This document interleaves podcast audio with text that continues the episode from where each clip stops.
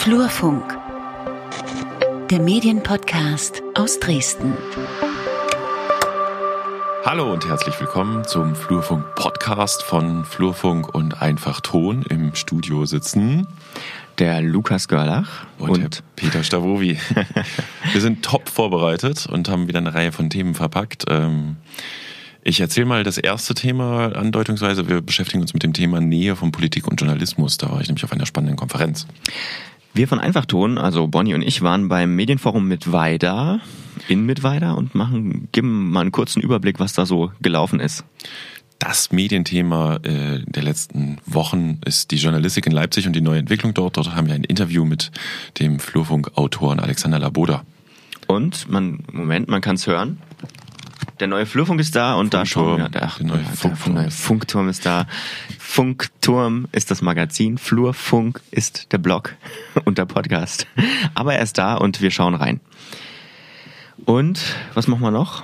Ein paar ja, kleine Themen, ne? Ein paar kleine Themen hinten dran, wie immer, was wir noch hätten besprechen können, wenigstens kurz eingerissen. Ja, fangen wir an mit dem ersten Thema. Ne? Ja, Nähe von Politik und Journalismus. Du warst auf einer Konferenz, ne?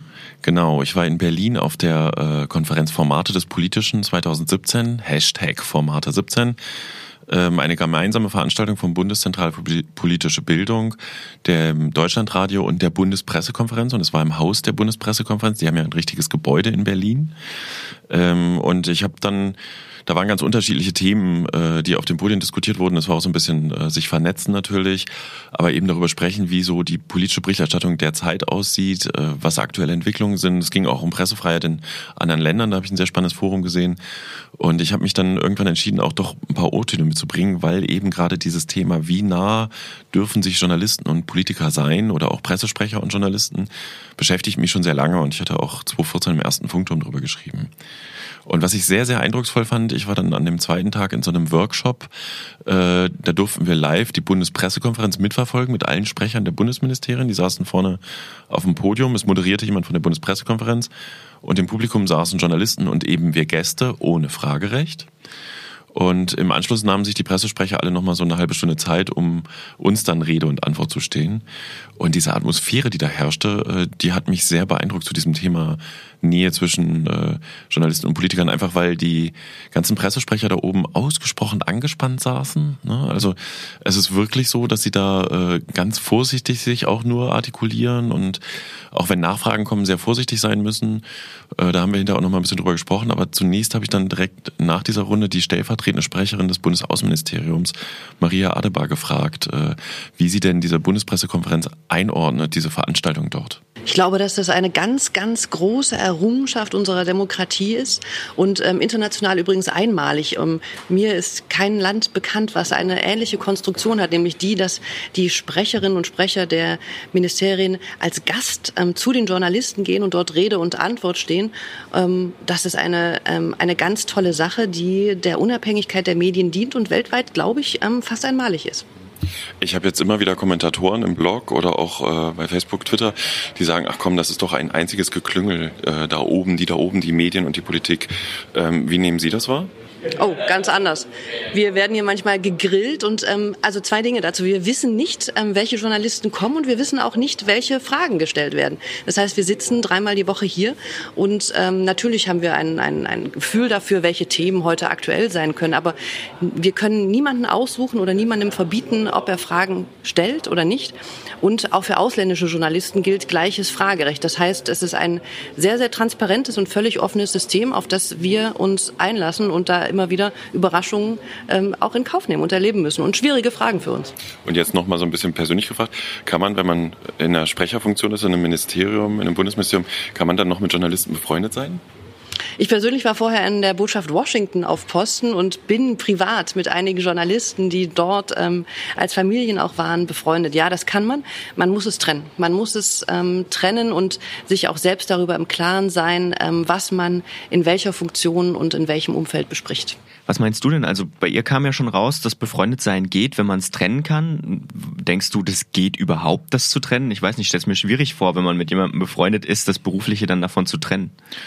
Uh, uh, wahnsinnige schwierige Frage. Ich habe das ja auch, ich habe ja witzigerweise getwittert, während ich äh, dann dort war, dass ich jetzt gleich O-Töne zu dem Thema einsammeln und prompt die Nachricht bekommen und sprechen Sie dann auch über Ihre eigene Nähe zu der Politik. Ähm, ich glaube, es gibt sogar, es gibt Grenzen. Wenn man wirklich dick befreundet ist, ähm, dann sollte man versuchen, an der Stelle nicht zusammenzuarbeiten. Das heißt, äh, ich bin bei Sachen, bei denen ich betroffen bin, zum Beispiel auch wirtschaftlich, also wo ich ein Beratungsmandat habe, immer sehr vorsichtig, versuche sehr nüchtern nur zu berichten. Im Zweifel, wenn ich exklusiv Infos habe, warte ich einfach, bis jemand anders die berichtet oder lasse es oder ich mache halt transparent.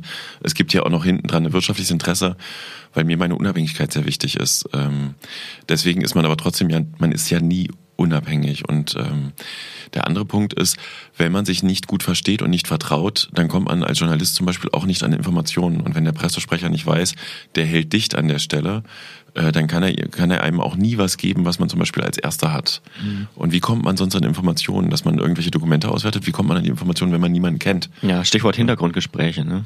Man muss einfach tatsächlich äh, auch mit Leuten sprechen, ein Gefühl für eine Situation bekommen. Man kriegt ja sonst nichts hart als Journalist. Und insofern glaube ich, dass äh, es muss schon eine menschliche Nähe geben. Also man, man sieht das übrigens auch im Alltag bei auf Landesebene, wenn sich zwei Leute nicht verstehen, ne, dann arbeiten die vielleicht professionell miteinander und mit großer Distanz. Äh, aber unter Umständen kriegt der Journalist dann seltener wirklich gute Geschichten nochmal, ähm, die er preisgeben kann. So.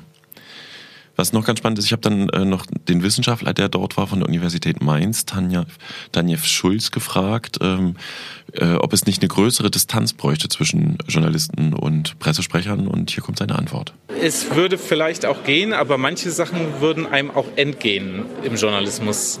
Und meine Antwort ist da so ein bisschen von Ambivalenzen getragen, denn persönlich hatte ich auch oft den Eindruck, dass es gut ist, wenn man ein bisschen Abstand hält zu dem gesamten jetzt negativ mal ausgedrückt, Rudel, auch im, im Hauptstadtjournalismus speziell.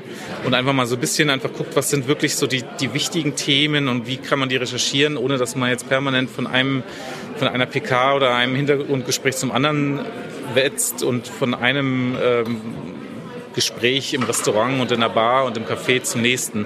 Also ich glaube, es gibt sehr, sehr gute Geschichten, die man machen kann ohne diese Nähe und manchmal sind es vielleicht sogar die besseren Geschichten. Aber das ist sozusagen nur der erste Teil meiner Rede dazu. Der zweite Teil sagt, naja, aber äh, immer wieder ist es dann doch auch wichtig, ähm, eine gewisse distanzierte Nähe, würde ich sagen, herzustellen, Leute einfach zu kennen, zu merken, wie die ticken, die auch nicht nur mal eben irgendwie an einer Situation zu erleben, wo die auftreten im Parlament oder so, sondern auch mal ein bisschen länger zu begleiten, die kennenzulernen, auch in einem vielleicht vertraulichen Gespräch. Und das ist eben genau diese Spannung, die man ähm, möglichst professionell und mit dem Bewusstsein, dass das auch schnell kippen kann in eine falsche Richtung, äh, aushalten und, und gestalten muss. Wie bewahrt man sich als Journalist die Distanz, wenn man halt jetzt zum Beispiel Mitglied der Bundespressekonferenz ist? Ich dann geht man zu den Konferenzen, dann geht man zu Hintergrundgesprächen.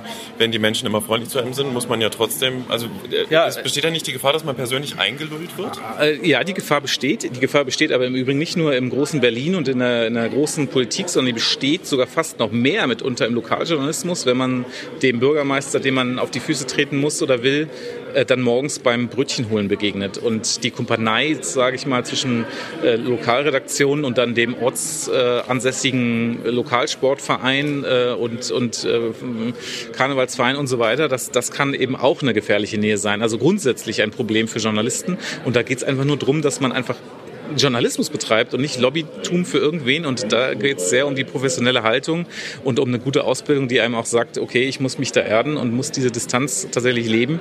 Und nicht schlecht ist es sozusagen mal ganz praktisch gesprochen, wenn man auch nicht nur Journalisten kennt und nicht nur Politiker in seinem Kreise hat, mit denen man spricht, sondern einfach auch mal den Kreis erweitert, den Blick erweitert und sich gezielt mal außerhalb dieser äh, Kreise einfach in die Gesellschaft hineinbewegt.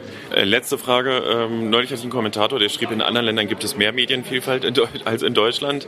Ähm, gibt es ein Land, wo es mehr Medienvielfalt gibt in Ihrer Sicht und wie bewerten Sie die deutsche Medienvielfalt?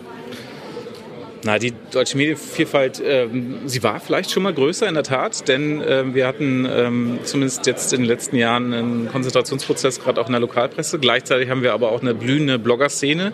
Wir haben sehr viel im Internet, was es gibt, davon allerdings auch durchaus viel Schlechtes, in dem Sinne, dass es professionelle journalistische Standards überhaupt nicht erfüllt. Deswegen ähm, muss man da auch sehr vorsichtig sein mit dem Bejubeln. Was die internationale Presse angeht, naja gut, also es gibt... Ähm, Ähm, es gibt eine teilweise recht starke skandinavische Presse weiterhin. Es ähm, gibt aber auch viele Länder, die aus meiner Sicht deutlich schlechter abschneiden, die auch sehr viel stärker ähm, tatsächlich vom Staat gelenkt werden und äh, wo die Nähe ein richtiges Problem ist, also ähm, zwischen Regierung und, und Medienvertretern. So gesehen äh, im, im internationalen Kontext steht jetzt die deutsche Presse aus meiner Sicht nicht so schlecht da. Lukas, hast du gehört? Er hat gesagt, blühende Bloggerlandschaft. Yeah, das ist mein Thema. Ähm, wie war es denn insgesamt? Was würdest du für ein Fazit ziehen? Ich habe von der Veranstaltung tatsächlich relativ viel mitbekommen, was ungewöhnlich ist, weil es irgendwie durch meine ganze Twitter-Timeline durchflog bei diversen Leuten, die ich kenne, die da waren. Also ich fand es einen, einen, großartigen Termin, eine super spannende Veranstaltung, äh, sowohl als äh, also sowohl inhaltlich als auch jetzt mit diesem, diesem Netzwerkcharakter. Wobei ich mir wünschen würde, dass an dem äh, Abend vom ersten Tag dann auch wirklich noch irgendwas abends ist und man nicht alleine da auf einmal steht und jemanden sucht, der mit einem noch was trinken geht. Also es gibt kein Bier abends. Doch, es gab noch ein Glas Wein, aber um halb neun war da dann auch Ebbe. Ähm, ich bin sehr froh über das, was ich da auch gelernt habe. Also äh, das Vernetzen hinten dran war auch sehr gut, aber dass diese Struktur, die wir auf Bundesebene haben, wenn man wirklich sieht, wie die Sprecher auf diesem Podium da sitzen, wie angespannt die sind, wie vorsichtig die mit ihren Formulierungen sind, das hatte der, der Regierungssprecher auch gesagt, der Seibert. Es ist ein schönes Erlebnis, wenn man mal einmal so ein bisschen was Flapsiges sagt und äh, das 30 Sekunden später oder eine Minute später als Live-Meldung über NTV tickert, äh, die Bundesregierung sagt, Doppelpunkt. Ähm, da wird man dann schon sehr vorsichtig wenn man auch erlebt, wie die Journalisten dann Fragen in dieser Bundespressekonferenz, Nachfragen stellen. Das war für mich ein sehr großes Highlight, aber wie gesagt, äh, auch das Programm war sehr wertvoll und äh, die Hintergrundgespräche waren sehr wertvoll und insofern, wenn ich es irgendwie hinbekomme, fahre ich nächstes Jahr wieder hin. Also es wird nächstes Jahr eine geben? Es ist so, klang so durch, dass Formate 18 äh, angedacht ist. Das hat auch der Deutschlandradio-Intendant dann auch nochmal erzählt. Den habe ich ja die Tage später nochmal getroffen. Das erzählen wir ja gleich noch. Aber wir machen erst noch ein anderes Thema, oder? Ja, auf jeden Fall. Und zwar das ein anderes, eine andere Konferenz eigentlich, das Medienforum mit Weida. Da waren äh, wir von Einfachton eingeladen und haben einen Workshop gegeben. Also wir waren dort offiziell als ähm, Personen, die auch in den Backstage-Bereich dürfen. Ihr wart Vips. Wir ja, waren herzlichen Vips. Glückwunsch. Ja, haben einige spannende Leute kennengelernt und ähm, ich habe darüber mit Bonnie gesprochen, der hier normalerweise äh, an den Reglern sitzt heute im Urlaub ist. Ähm, und er hat äh, wiederum sich einen Interviewpartner gesucht äh, vom Medienforum und äh, da hören wir jetzt einfach mal rein in dieses kurze Gespräch, das wir geführt haben. Mir hat das sehr viel Spaß gemacht. Ähm, ich bin auch, ist auch nicht mein erstes Medienforum. Ich war schon, das war schon mein drittes Mal, dass ich mit, mit Weider war. Und ähm, ich finde das immer sehr spannend, was die Studierenden organisieren, was für ein spannender Kongress es ist. Man lernt sehr, sehr viele Leute kennen aus der ganzen Medienlandschaft in Deutschland und darüber hinaus. Äh, spannende Vorträge, Diskussionen. Ja, und das sind mit weiter, ne? Das, das sind mit weiter. Im, Im Nichts, kann man fast sagen. Im Nichts, inmitten von Sachsen. Du bist auch ab und zu als Dozent unterwegs in Mittweida. Vielleicht kannst du erstmal ganz kurz beschreiben, damit man sich vorstellen kann, ja, in welchem räumlichen Setting ist denn das Medienforum? Also das Medienforum ist jetzt seit äh, paar Jahren im neuen äh, Zentrum für Medien und äh, soziale Arbeit. Das ist ein äh, Neubau und äh, sehr modern und der Kongress findet im TV-Studio statt. Das ist ein hochwertiges Fernsehstudio, also kann man, sage ich mal, durchschnittliche TV-Produktion realisieren, die man auch im Fernsehen so sieht. Ähm, die Hochschule mit weiter hat auch verschiedene Kooperationen mit äh, MDR Sputnik zum Beispiel oder Arte dort findet auch das Medienforum statt und äh, das ist sehr aufwendig produziert. Also man hat verschiedenste Einspieler, die laufen. Es wird Licht gesetzt, alles wird mikrofoniert, es wird alles so gefilmt wie eine Fernsehshow, kann man sagen, mit verschiedenen Kameras, mit einer Bildregie, die sich darum kümmert, ähm, den richtigen Moment zu erwischen, die, Leute in Szene zu setzen. Es wird moderiert von äh, Studierenden, die das äh, Talent dafür mitbringen, was denn ihr Steckenpferd quasi ist und haben halt die Möglichkeit, alle ihre Talente auszuspielen, haben die Möglichkeit, eine einen ganz professionellen Kongress äh, zu organisieren und mitzugestalten. Und es ist ja auch sozusagen eine schöne Übung ne, für die ganzen äh, Studierenden. Also fast eigentlich zwei Tage lang eine Live-Sendung fahren. Ne? Genau, und äh, die Mitschnitte, die da entstehen, werden dann immer veröffentlicht. Also die kann man immer im YouTube um, nach einer gewissen Zeit ab, abrufen. Wenn es die schon gibt, verlinkt man die auf jeden Fall in den Show Notes, würde ich sagen. Wir haben ja schon gesagt, oder du hast schon gesagt, dass das alles von Studierenden organisiert ist. Wie ist denn das so? Wuseln da so viele rum und kümmern sich oder ist das nur ganz minimal und kriegt man das mit? Die wuseln ganz schön rum. ähm, die machen das ja quasi dann zum ersten Mal, so eine, so eine große Sache zu organisieren, mit beteiligt zu sein. Und das planen die ja äh, im, ein Jahr im Voraus. Und jeder hat seinen bestimmten Aufgabenbereich äh, von der Organisation, Gestaltung, das Marketing, die Betreuung der Referentinnen und Referenten und, und, und, und. Und das sind, ich glaube, das Kernteam sind irgendwie 60 Leute und äh, das Team, was an den zwei Tagen unterwegs ist, noch, noch viel, viel größer. Und ich habe mit der Philine äh, Ludwig äh, gesprochen. Das war eine der P Producerinnen dieses ja, und ich habe sie einfach gefragt, wie sie denn so das ganze Teamwork managt. Mit viel Ruhe. also ähm, wenn man sich nicht selbst die Ruhe nimmt, um über bestimmte Probleme nachzudenken, dann wird man einfach nur irre, weil in den nächsten fünf Minuten ein anderes Problem in die Tür reinstolpert und sagt, ich muss jetzt sofort bewältigt werden und angegangen werden. Und wenn man sich selbst nicht die Ruhe einfordert, um bestimm über bestimmte Probleme nachzudenken, dann wird man wahnsinnig. Wir haben es auch schon angesprochen, es gibt ja Gäste, Speaker, danach definiert sich ja auch so ein bisschen dieses Medienforum nach seinen Gästen. Wer war denn da dieses Jahr? Es waren ganz viele verschiedene Leute wieder da. Also es war der Daniel Nicolau von Spotify da zum Beispiel, der sich um die ganzen Podcasts kümmern, die wir mittlerweile so hören können. Es war der Patrick Arbeiter da, Regisseur bei der BTF äh, und hat einen Einblick hinter den Kulissen gegeben, wie Neo Magazin Royal entsteht. Es waren die Leute von Informa da, von Y-Kollektiv war jemand da. Sehr männerlastig muss man äh, als Kritikpunkt vielleicht hier festhalten, ähm, wenn man so durchs Programm kommt. Trotzdem äh, sehr, sehr spannend. Und ich habe die Feline auch gefragt, wie man an so vielen hochkarätigen Speakern rankommt. Mit einer ganz charmanten Anfrage. Zum einen haben wir das Glück, dass das Medienforum dieses Jahr zum 21. Mal passiert ist. Das heißt, die Generation vor meiner sozusagen hat schon gute Vorarbeit geleistet und ähm, die Hochschule Mittweida ist äh, gerade in der Medienwelt kein, ähm, kein No-Name sozusagen wir haben das Glück, dass viele von uns schon gehört haben und häufig gehen wir an die Sachen so ran, dass wir uns denken, oh, das Thema ist spannend, dann machen wir zu diesem Thema ein Konzept für eine, eine Stunde oder anderthalb Stunden. Und genau mit dieser Idee, und das ist, glaube ich, auch das Wichtige, geht man zu den potenziellen Referenten und sagt, hey, wir wollen das und das machen, wir fragen den und den auch noch dazu an, hättest du nicht Bock mitzumachen? Das ist eigentlich so ungefähr der Fahrplan, den wir, den wir haben für die Referentenanfrage. Das Wichtige ist wirklich, dass man nicht nur zu denen hingeht und sagt, ihr seid cool, sondern ihr seid cool aus dem und dem Grund. Und deswegen wollen wir euch auf dem Medienforum haben. Und das sind so zwei Schlüsselaspekte, die man haben muss, um solche Referenten zu bekommen. Ja, man muss dazu sagen, das funktioniert auch ganz gut dann. Also man hat das wirklich so in anderthalb Stunden Themenblöcke eingeteilt. Da gibt's dann ein, zwei, drei Vorträge jeweils und dann nochmal eine Gesprächsrunde mit allen Speakern, die zu diesem Thema aufgetreten sind. Zum Beispiel äh, gab's äh, ja Musikbranche ganz, ganz grob über, äh, umfasst und da sprach dann jemand von Semmel Concerts über die neue Toten Hosen Tour, dann jemand äh, von Spotify eben, der Daniel Nicolau und dann jemand, der Radiowerbung vertreibt sozusagen, also Radiopromo nennt man das. Radiopromo nennt man das, Dankeschön. Genau. Und so ist das thematisch angeordnet. Das ist ein ganz cooles Ding. Und nicht zu vergessen, an dem ersten Tag abends findet ja auch noch ein ganz besonderer ja, Medienkongress statt, ne? Der Mediengipfel, mhm. auch genannt.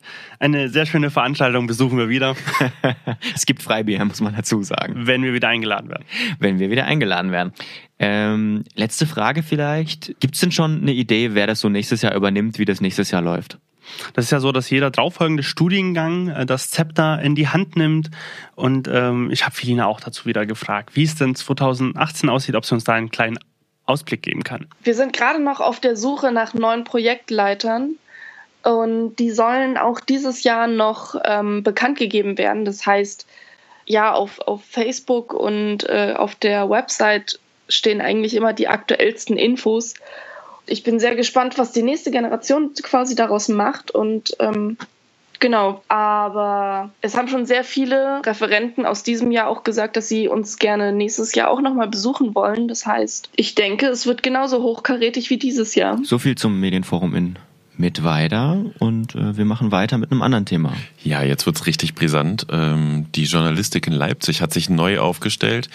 Es ist krass, welche Reichweite dieses Thema im Flurfunk-Blog hatte. Wir haben drüber geschrieben. Äh, unser Autor Alexander Labuda, der auch immer im Funkturm äh, schreibt und öfters für den Flurfunk, war bei der Pressekonferenz und ich habe ihn im Vorfeld auf äh, am Rand zur Seite genommen und ähm, ein paar Fragen zu dem Thema gestellt. Ähm, und das hören wir uns jetzt auch einfach an. Ja, es ging um nicht weniger als die Zukunft des Masterstudiengangs Journalistik, um den es ja eine relativ breite öffentliche Diskussion gegeben hatte, nachdem die Universität im vergangenen Jahr die Immatrikulation in den Studiengang gestoppt hatte. Und äh, ja, was die Öffentlichkeit oder die Pressevertreter dann auf dem Termin erfahren haben, war nicht weniger als eine faustdicke Überraschung. Mhm. Denn äh, im Vorfeld ähm, durfte man eigentlich erwarten, äh, dass äh, die Universität verkündet, dass der äh, eher generalistisch ausgerichtete Studiengang Journalistik nun in einen spezialisierten Masterstudiengang Datenjournalismus überführt wird. Das hatte beispielsweise der äh, bislang einzige noch verbliebene Journalistikprofessor Marcel Machil in einem Gastbeitrag für die Magdeburger Volksstimme auch im vergangenen Jahr verkündet sogar mit der Überschrift Das Ende der Journalistik. Und ähm, auch die, das Rektorat hatte sich in der Vergangenheit so geäußert, dass es in Richtung dieses spezialisierten Studiengangs gehen wird. Und nun ist eben was ganz anderes draus geworden. Ja, was ist denn draus geworden? Was passiert denn jetzt? Die Überraschung bestand im Prinzip darin, dass von Datenjournalismus jetzt gar keine Rede mehr ist, beziehungsweise ähm, der Umgang mit Daten oder der, der Umgang allgemein mit Internettechnologien soll zwar weiterhin ein großes Thema in dem neu äh, strukturierten Studiengang sein, aber man möchte weiterhin Journalisten ausbilden für das gesamte Berufsfeld. Das heißt auch äh, handwerkliches Rüstzeug, Grundlagen wie Recherche, Darstellungsform, all das, wo man fürchtete, das geht äh, verloren, das soll weiterhin Bestandteil der Ausbildung sein. Ähm, ja, und die zweite dicke Überraschung ist weniger inhaltlicher Natur gewesen, sondern personeller Art. Äh, und zwar äh, war bei diesem Termin der schon genannte einzig verbliebene Journalistikprofessor Marcel Machil gar nicht anwesend, sondern ähm, der bisherige Juniorprofessor Markus Beiler. Und der wird die äh, Leitung jetzt von dem neuen Studiengang übernehmen, zur Überraschung aller Anwesenden bei diesem Pressetermin. Der schon angesprochene Professor Machil wird hingegen in diesem Masterstudiengang keine äh, Lehrfunktion mehr übernehmen, sondern in Zukunft äh, lediglich, kann man sagen, Bachelorstudierende ausbilden. Bin geneigt zu fragen, ob das jetzt gut ist oder schlecht, aber dann fürchte ich aufs Glatteis. Äh, was ist denn da die Problematik? Warum ist Machil nicht mehr dabei? Ja, das hat eine sehr, sehr lange Vorgeschichte. Marcel Machel äh, stand im Prinzip seit Jahren in der Kritik und ähm, mit diesem Immatrikulationsstopp, der im vergangenen Jahr verhängt wurde, war eigentlich auch ähm, verbunden, dass ja, der, die Vorgesetzten, die Universitätsleitung bemängelt hat, dass er zu lange Reformen aufgeschoben hat und im Prinzip äh, diesen Studiengang äh, nicht mehr unter Kontrolle hatte. Die Mitarbeiter waren völlig überlastet, die Studierenden waren unzufrieden. All das hatte eine Befragung ergeben und äh, da sah sich eben die Universität gezwungen, eben diesen Stopp zu verhängen. Und ähm, ja, den Gastbeitrag von Marcel Machil in der Magdeburger Volksstimme hatte ich auch schon angesprochen. Äh, in der dann gegründeten Reformkommission hat er sich im Prinzip äh, wohl wenig eingebracht oder wenig konstruktiv eingebracht und äh, stand eben halt den Plänen der Universität ablehnend gegenüber. Und die waren auch kritisch zu sehen. Also die Universität hatte gesagt, äh, wir haben keine zusätzlichen Ressourcen. Ihr müsst das mit den Mitarbeiterstellen machen, mit denen, die ihr bislang hattet. Ähm, und äh, das geht eben nicht anders, als äh, dass Veranstaltungen aus diesem Masterstudiengang von anderen Fachbereichen der Universität mit unterstützen übernommen werden. Und da war bei Marcel Machill die ablehnende Haltung und da war aber auch in der Öffentlichkeit eine ablehnende Haltung, weil man dachte, jetzt findet gar keine Journalistikausbildung im eigentlichen Sinne mehr statt, wenn jetzt plötzlich Informatiker, Stichwort Datenjournalismus, oder Soziologen oder PR-Professoren Journalistikveranstaltungen betreuen. Kannst du noch mal was dazu sagen, wie jetzt das neue Lehrprogramm quasi aussieht, wenn es eben also nicht um rein Datenjournalismus geht, sondern, also ich meine, die Journalistik in Leipzig hat ja auch eine krass lange Geschichte als Institut und auch als sehr namhafter Institution, die Journalisten ausbildet. Das wird jetzt erhalten oder wie? Ja, das muss man sich mit Sicherheit noch mal genauer anschauen, wenn das Studium dann auch äh, begonnen hat und ähm, wenn man sich die, die Lehrpläne auch noch mal genauer anschauen kann auf dem Papier. Und so hat es auch der dann ähm, neue Leiter Markus Beiler erklärt, hat diese Ausbildung drei Säulen. Die erste Säule ist weiterhin reine äh, Ausbildungsinhalte der Journalistik mit auch hohem Praxisanteil beziehungsweise mit ähm, hohem handwerklichen Anteil. Und dazu kommen eben jetzt zwei weitere Säulen, die von anderen Fachbereichen getragen werden. Einmal von der Informatik und einmal von der Soziologie. Die Informatik, äh, der Teil, dort werden die Masterstudierenden ab kommenden Jahr äh, Bachelor-Veranstaltungen benutzen, wo es im Prinzip um die Architektur des Internets geht. Äh, auf welchen Technologien basiert das Ganze? Wie funktionieren Algorithmen, Suchalgorithmen ähm, und so weiter und so fort. Also Dinge, wo man, wie Markus Beilach ausgeführt hat, sagen kann, ja, das sind durchaus Dinge, die ein Journalist in Zukunft ähm, auf dem Schirm haben muss, wo er gewisse Grundkenntnisse braucht und darüber soll es auch äh, nicht hinausgehen. Und das andere ist äh, der Bereich Soziologie, das ist im Prinzip äh, alles unter dem Stichwort äh, Journalismusforschung zu verorten. Also nach Aussagen der Verantwortlichen hat man sich überlegt, was kann eine Universität an äh, Beiträgen für eine Journalismusausbildung in unserem Land leisten. Und da wurde gesagt, äh, hoher Praxisanteil und ähm, Schreiben und Kommentieren und Produzieren, all das kann man an Journalistenschulen lernen und kann man an äh, sonstigen Einrichtungen lernen. Und zur Kernkompetenz einer Universität gehört eben die Forschung und deswegen hat man dies als, dritten, als dritte Säule mit ins Programm genommen. Und die Studierenden sollen eben am Ende in der Lage sein, wenn sie dann in, später in Medienhäusern arbeiten, dort auch empirische Untersuchungen durchzuführen äh, zu Leser-Nutzerforschung, um dann eben auf Grundlage solcher empirischen wissenschaftlichen Erkenntnisse dann auch Führungsverantwortung, Managementverantwortung zu tragen und die Veränderung in den Medienhäusern anzustoßen. Das alles klingt in der Theorie super ob die Studierenden nach ein paar Vorlesungen in der Soziologie tatsächlich in der Lage sind, solche Studien durchzuführen, wird die Zeit zeigen. Vielleicht noch ein Wort zu der Gewichtung dieser Säulen.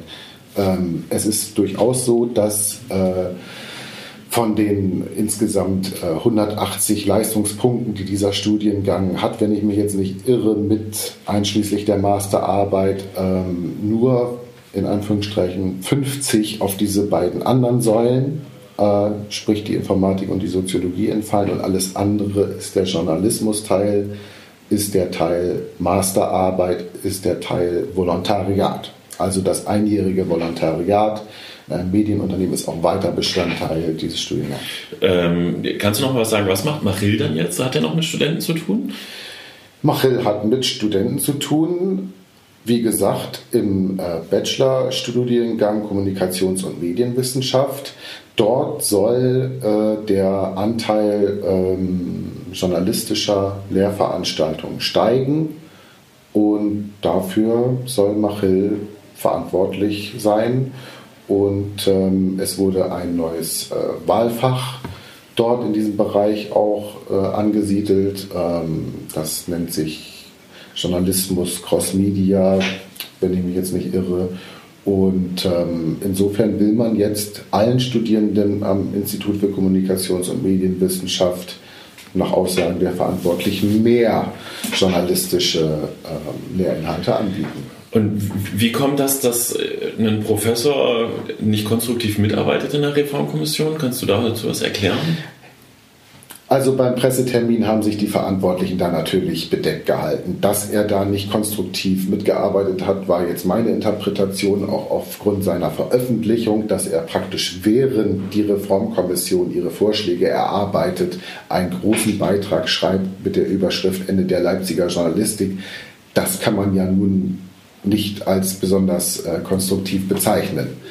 Ähm, ob und inwieweit er hinter verschlossenen Türen in der Reformkommission sich da konstruktiv eingebracht hat und äh, Ideen äh, dort mitentwickelt hat und inwieweit seine eigene Versetzung praktisch in den Bachelorstudiengang jetzt auf seinem Mist gewachsen ist oder äh, die Idee war von anderen in dieser Reformkommission, das bleibt alles undurchsichtig.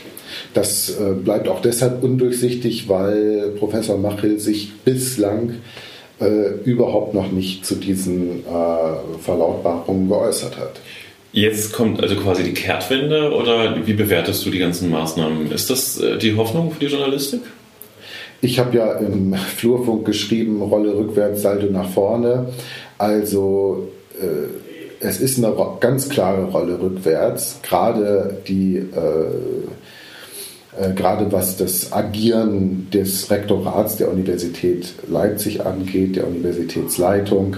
Äh, es war immer in diesem Reformprozess seit dem Immatrikulationsstopp gesagt, ihr müsst das äh, Ganze umbauen und reformieren, aber ohne zusätzliche Ressourcen. Und da gab es eben bei dem äh, kürzlichen Pressetermin komplett das Gegenteil zu hören. Punkt. Ich habe noch eine abschließende Frage, die ist vielleicht ein bisschen knifflig. Ähm, da muss ich die ganze Zeit drüber nachdenken. Jetzt ist es ja so, dass sehr viele Leute, die jetzt darüber berichtet haben, du auch an dem Institut mal studiert haben, ist das medienethisch nicht eigentlich ein Problem, dass jetzt so ein Studiengang, der Journalisten ausbildet, bei Journalisten so viel Aufmerksamkeit bekommt? Wie findest du das? Ist das nicht eine Schieflage oder eine Ungerechtigkeit gegenüber anderen Studiengängen vielleicht, die problematisch sind?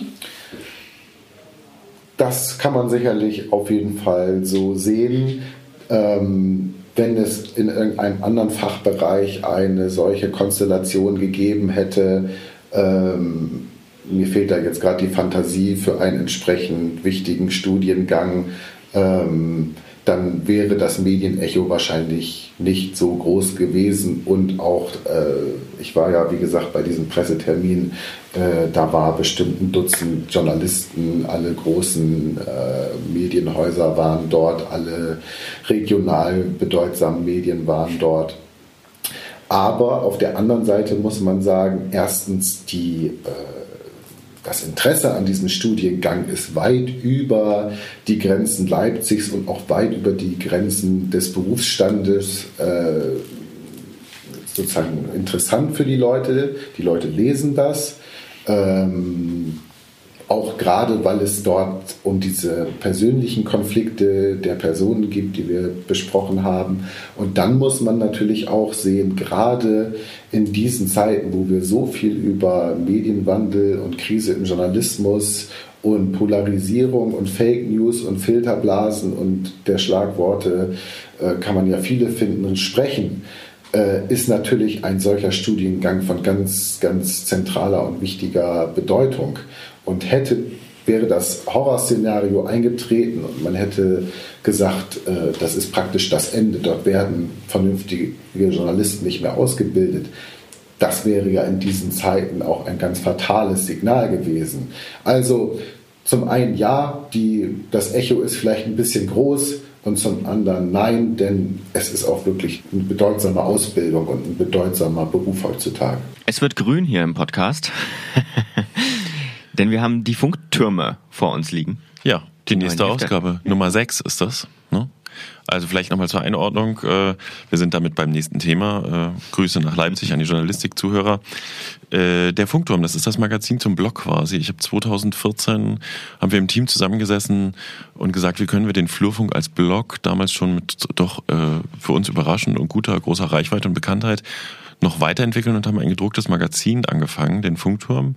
Der ist 14, 15 und 16 jeweils einmal im Jahr erschienen, nämlich immer im November, Dezember, immer mit 100 Seiten. Und 2017 haben wir das erste Mal drei Ausgaben gemacht, nämlich im Frühjahr zwei monothematische Ausgaben zum Thema Influencer und Blogger und äh, zum Thema Digitalisierung. Und jetzt wieder die Jahresendausgabe quasi mit 100 Seiten, Lukas. Und du hast es in der Hand. Ich habe es in der Hand. Und mir gefällt am besten Seite 37 die Anzeige für unseren Podcast. ja. Ja. Nein. Ähm, es ist ein Heft, das ich für mich, äh, ich habe ja mit der Produktion nichts zu tun, ähm, für, für mich so in zwei, zwei Bereiche gliedert. Einmal in, in, in umfangreichere Geschichten und einmal in so kleine, kleine, nette äh, Spielereien, würde ich es nennen, ähm, die aber sehr unterhaltsam sind und, und, und, und äh, schön, finde ich. Also da sei zum Beispiel einmal dieses ähm, diese Art Influencer-Bullshit-Bingo genannt, beziehungsweise nein, äh, Influencer-Bullshit-Bingo stimmt nicht, sondern Medien- und Politik-Sprech 2K17 hab das genannt. Mit den Highlights die Biedenkopfnuss. oder der Fickbait. Ich, ich, ich, sag, du, hast, ich kläre hast nicht du Fickbait auf, gesagt? Das darf man noch nicht sagen im Podcast. Vielleicht werden wir, Im Radio dürfte man das nicht sagen. Vielleicht werden wir explicit gesetzt dann von Meinst iTunes. Na, schauen wir mal. Also, also, du hast doch Clickbait gemeint, oder? Titelthema ist ja tatsächlich ähm, die, die Nutzer der Zukunft. Wir haben das nicht so explizit benannt, aber ähm, wie sieht die Zukunft der Medienlandschaft aus? Ich habe äh, mehrere Themen da drin. Eine sehr spannende Geschichte zum Beispiel, äh, was ist aus dem Reformprojekt MDR 2017 geworden, was ja 2017 jetzt eigentlich abgeschlossen gewesen sein sollte, ist es mitnichten. Ähm, dazu empfehle ich dringend, die Geschichte im Funkturm zu lesen. Ich mag auch natürlich, äh, was wir zusammengetragen haben, so wird der Nutzer der Zukunft ticken, das wird ihn erwarten. Ähm, und ich habe auch was geschrieben zur Medienordnung, äh, die künftige, das ist ja immer die, alle diskutieren über die Rundfunkgebühren, die nicht mehr so heißen, die Haushaltsabgabe. Äh, tatsächlich ist aber die Frage, wandelt sich nicht die komplette Struktur? Ja, und was, was sonst auch drin ist, ich weiß, hast du noch ein Highlight? Willst du noch was vorstellen? Ich will jetzt hier gar nicht so groß Werbung klappern. Ähm, es macht Spaß zu lesen. Es ist nicht ganz in der Herstellung so, äh, dass wir alle davon leben könnten, aber es entwickelt sich positiv. Ähm, insofern, ähm, es dürfen gerne noch Abos abgeschlossen werden und gekauft werden. Es ist nicht ganz so, dass wir alle davon leben können. Das naja, ist, äh, leider sind wir noch weit entfernt davon. Was ich sehr schön finde, sind die, ähm, sind die Grafiken und die Zusammenstellungen, die ihr da gemacht habt. Also ihr habt zum Beispiel einmal ähm, Startups vorgestellt, äh, jeweils eine Seite mit großem Bild ähm, haben die bekommen. Medien-Startups. Medien-Startups, Medien-Startups, ja. Ganz schön schwer zu finden gewesen, offen gestanden. Ne? Und ähm, äh, man hat dann so Sachen wie äh, 360 Gramm oder Stadtluft, die haben wir dann nicht mehr reinbekommen. Äh, in Dresden gibt's tatsächlich und Campusrauschen haben wir zum Beispiel dabei. Und dann war es aber, hatte ich auch drauf gedrängt, dass wir mitteldeutsche Medien-Startups haben, dass man also in Erfurt, Weimar, Magdeburg, Halle auch nochmal, hat die Kollegin gesucht und so richtig fett ist es nicht, sag ich mal, was es da gibt. Mhm. Ähm, ja, ich glaube, es ist eine runde Mischung geworden, das Heft, aber ich will mich jetzt auch nicht selber loben. Ähm, Feedback bis jetzt ist positiv. Äh, ich hoffe, äh, es kommt noch positiveres Feedback. Und wenn wir was besser machen können, freue ich mich natürlich total immer auch über Feedback, ähm, Themenanregungen und äh, in irgendeiner Form auch durchaus Kritik immer gerne. Ne? Du hast die heutige Snapchat-Story verpasst. Ziehe vor bis zu, zu MySpace. und wir ziehen jetzt vor äh, in die bunten Themen, sage ich mal. In äh, das, worüber wir hätten auch sprechen können, würde ich sagen. Oh ja. Da haben wir einiges zusammen. Da ist diesmal einiges zusammengekommen. Ne? Ja, ja. Äh, genau. Sag mal, was war jetzt eigentlich mit eurer Live, Facebook Live-Übertragung des ähm, Filmmagazin-Podcasts? Es war super? Ja, geht so. Also ich, ich lese ich lese mal vor, was ich wie ich es in den Plan reingeschrieben habe. Jetzt sind wir eh schon im Explicit-Bereich. Facebook Live Audio ist beschissener Quatsch, ist mein Fazit. Ähm, ist beschissen schon explicit? Ja, ja, ja, doch tatsächlich. Das hm. ist ja amerikanische Verhältnisse bei iTunes, deswegen. Ähm, Aber warum ist das Quatsch? Äh, ja, weil es nicht funktioniert einfach. Also weil es nicht gut funktioniert. Was heißt nicht funktionieren? Keiner hört zu oder ist, ist es technisch schwierig oder was bedeutet das? Naja, also dass keiner zuhört, das ist ja noch eine andere, das steht auf einem anderen Blatt Papier. Aber technisch ist es wirklich, wirklich schlimm. Also es startet schon damit, dass es dass erstmal die Frage aufgeworfen wird, wie streame ich denn das? Also es geht hier um Facebook Live Audio, also nicht um die Videosache, die, die jeder wahrscheinlich kennt mittlerweile, sondern wirklich um die Audiofunktion. Die gibt es, die ist nur ganz schön versteckt. Die kann man nämlich nur auf Mobilgeräten aktivieren. Man kann nicht über den Rechner streamen, da geht's schon los, sondern man muss auf einem Mobilgerät in die Facebook-App gehen, ein Facebook Live Video starten, unten auf drei Punkte klicken und das in eine Live Audio Streaming-Konferenz umändern. Ist gut. Genau. Ich glaube, wir bleiben beim guten alten Podcast, oder? Ähm ja, weil äh, es ist einfach, es ist einfach Quatsch. Die iPhones stürzen ab. Wir haben es mit zwei iPhones probiert. Danach darf ich einen neuen Stream starten ähm, und quasi mir meine Zuhörer wieder sammeln. Ähm, wenn die Zuhörer das iPhone oder ihr Handy, mit dem sie es hören, oder ihren Rechner in den äh, Standby-Modus, äh, um es in Ruhe zu hören, äh, versetzen, bricht's ab. Also kein Vorteil gegenüber den Videos. Äh, ja, ich blogge darüber. Wen es interessiert, ich, ich, ich blogge darüber oder ich habe darüber gebloggt auf meinem Podcast blog.org. Ähm, da kann man das nochmal nachlesen, mit äh, welcher Technik ich verwendet habe und so weiter. Ich bin mehr als nur unzufrieden und ärgere mich, dass ich das extra bei der äh, Landes äh, bei der SLM angemeldet habe. Und wer das jetzt gerade nicht einordnen konnte, wir haben in der vorherigen Podcast-Ausgabe ja länger drüber gesprochen. Aber hier Stichwort Podcast. Ich habe auch noch ein Thema, über das hätten wir länger sprechen können. Das reißen wir nur kurz an. Ich war nämlich ähm, am Donnerstagabend bei einem Hintergrundgespräch. Das findet wohl jährlich statt beim Deutschland, Radio Deutschland Funk in Berlin mit dem Intendanten und auch Direktoren und äh, leitenden Redaktionsvertretern. Äh, da kamen ganz viele Medienjournalisten zusammen. Ich will das gar nicht so weit ausweiten, weil ich finde, Hintergrundgespräch hat so, äh, heißt ja eigentlich, man spricht nicht drüber. Am Anfang sagte Intendant Traue, doch, Sie können das verwenden, wenn wir es nicht anders äh, thematisieren hier ähm, hat ein bisschen darüber gesprochen. Die große Diskussion im Moment ist ja nach wie vor, äh, welchen Programmauftrag haben die öffentlich-rechtlichen und wie läuft das mit den mit den äh, Geldern, die sie bekommen. Wobei wir uns in dem im kleinen Kreis bei hinter in so einem Nachgespräch waren sich diverse Leute einig. Deutschlandradio ist jetzt nicht gerade das, wo man denkt, die müssten noch mehr sparen, auch wenn die tatsächlich schon Sparbemühungen haben. Und ihm war sehr wichtig, dem Intendanten, äh, die Unabhängigkeit von ARD und ZDF und dem Verbund auch nochmal zu betonen. Weswegen ich das aber erzähle, und das würde dich sehr freuen, dich und den Bonnie, ähm, der Chefredakteur des Deutschlandradios schwärmte davon, dass sie sehr begeistert sind von ihrem Podcast-Experiment. Das haben sie erst im September 2017 gestartet mit Der Tag, ein äh, täglicher Podcast, und der ist auf Anhieb auf Platz zwei der iTunes-Charts in Deutschland gesprungen. Und ähm, die wollen dieses Thema nochmal weiter ausbauen, einfach auch, weil sie so gute Resonanz und Feedback bekommen haben. So, und das dachte ich, bringe ich dir nochmal mit als mhm. Botschaft. Mhm. Ähm, wir könnten jetzt noch lang und breit öffentlich-rechtlich Auftrag und so weiter und so fort, aber ich glaube, das steht erstens was im aktuellen Funkturm dazu.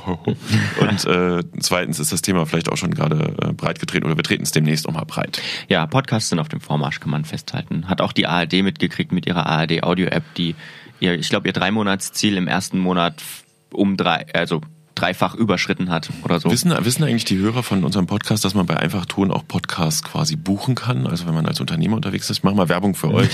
äh, Einfachton kann man auch als Dienstleister einbinden.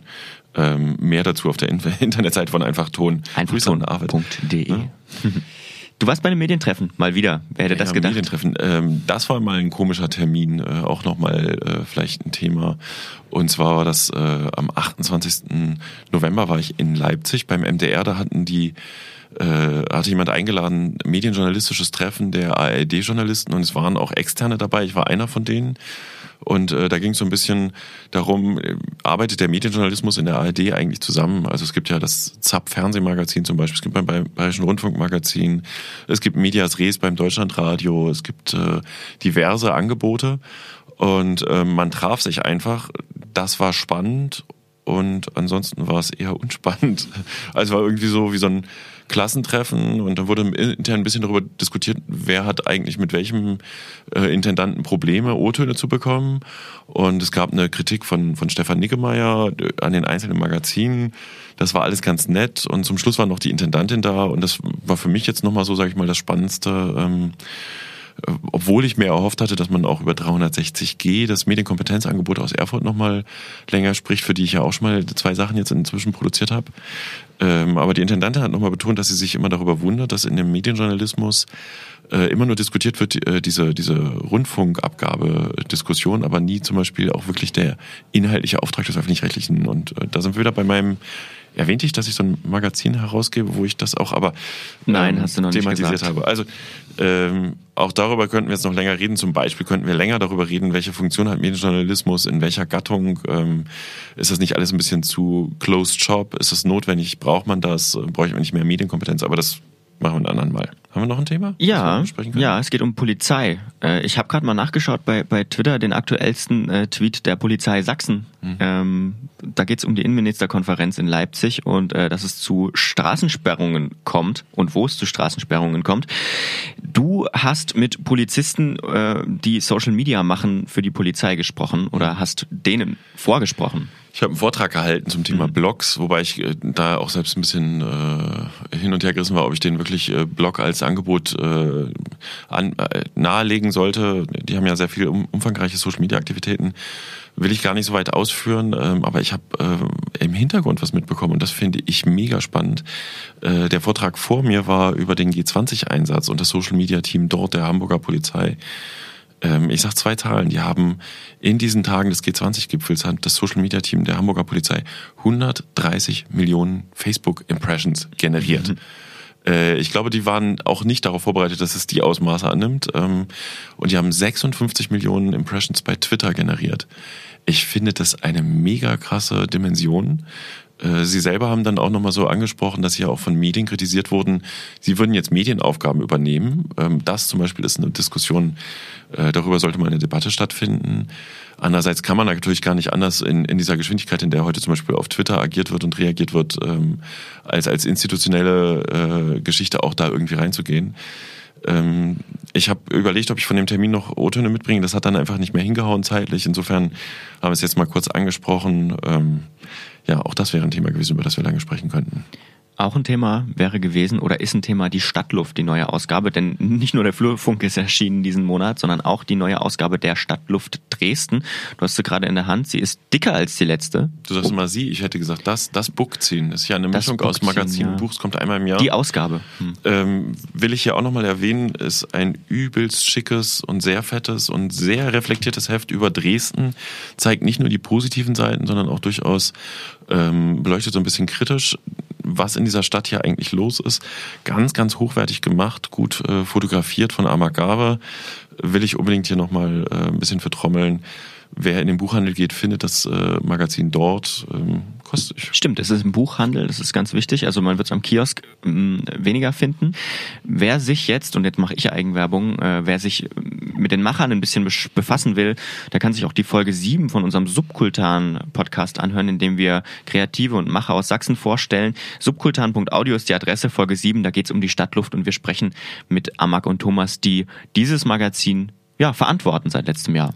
Ist auch übrigens eine coole Geschichte, auch in dem Sinne Medien-Startup und zeigt, dass halt auch noch irgendwas geht in diesem Medienbereich. Ähm, also ich lobe sehr, ich, mir gefällt es ausgesprochen gut. Ja, Letztes, äh, letzter Punkt auf der Tagesordnung heute ja, ist. Wir müssen noch betteln, ne? Ja, wir brauchen Geld. Oh, Leute, echt hier, also wir brauchen Geld. äh, man kann den Flurfunk-Podcast bei Steady unterstützen. Das ist äh, Crowdfunding quasi im monatlichen Rhythmus.